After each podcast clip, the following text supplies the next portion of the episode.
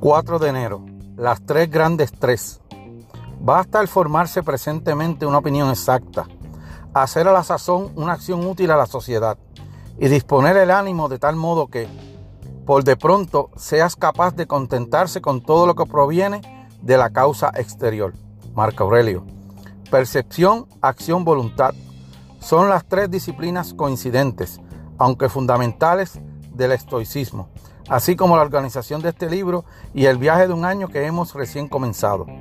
Claramente, esta filosofía implica mucho más y podríamos pasar todo el día hablando de las doctrinas particulares de varios estoicos. Heraclito pensaba que Zenón es originario de Sitio, una ciudad de Chipre, y creía que, sin embargo, esa información te ayudará en tu día a día. ¿Qué claridad ofrecen este tipo de conocimientos?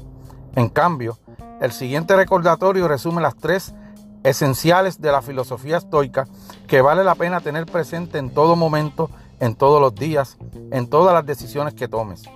Controla tus percepciones, dirige tus acciones adecuadamente, acepta con voluntad lo que escapa a tu control. Es todo lo que necesitamos saber.